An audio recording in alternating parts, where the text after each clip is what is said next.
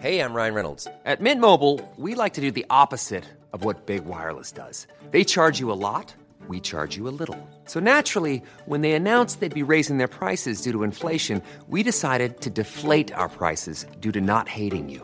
That's right. We're cutting the price of Mint Unlimited from $30 a month to just $15 a month. Give it a try at mintmobile.com slash switch. $45 upfront for three months plus taxes and fees. Promo rate for new customers for limited time. Unlimited more than 40 gigabytes per month. Slows. Full terms at mintmobile.com.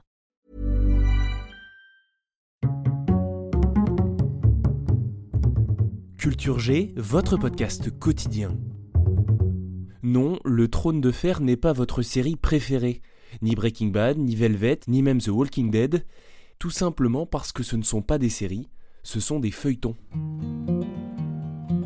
Si vous êtes intrigué par ce que je raconte, c'est que vous faites sans doute partie des gens qui confondent, sans s'en rendre compte, le feuilleton, la série et le téléfilm.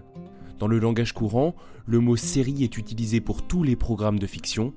C'est une erreur. C'est pas vrai Bah, évidemment que si. On reprend depuis le début.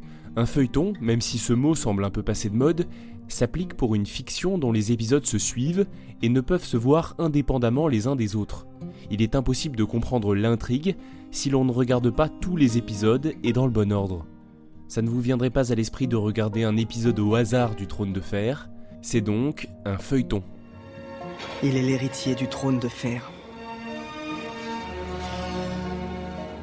Une série, au contraire, c'est lorsque chaque épisode peut se voir séparément. Il contient toujours une intrigue, avec un début et une fin, et les seuls liens entre les épisodes sont tissés autour des personnages. On parle de séries bouclées.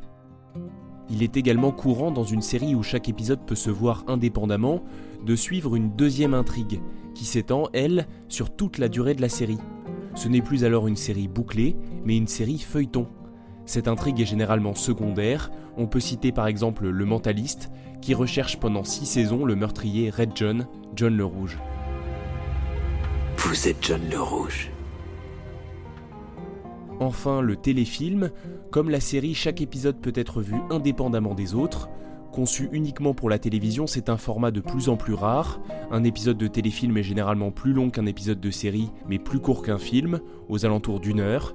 À ne pas confondre non plus avec la mini-série, qui ressemble plus à un film découpé en plusieurs parties, sur un nombre prédéterminé d'épisodes.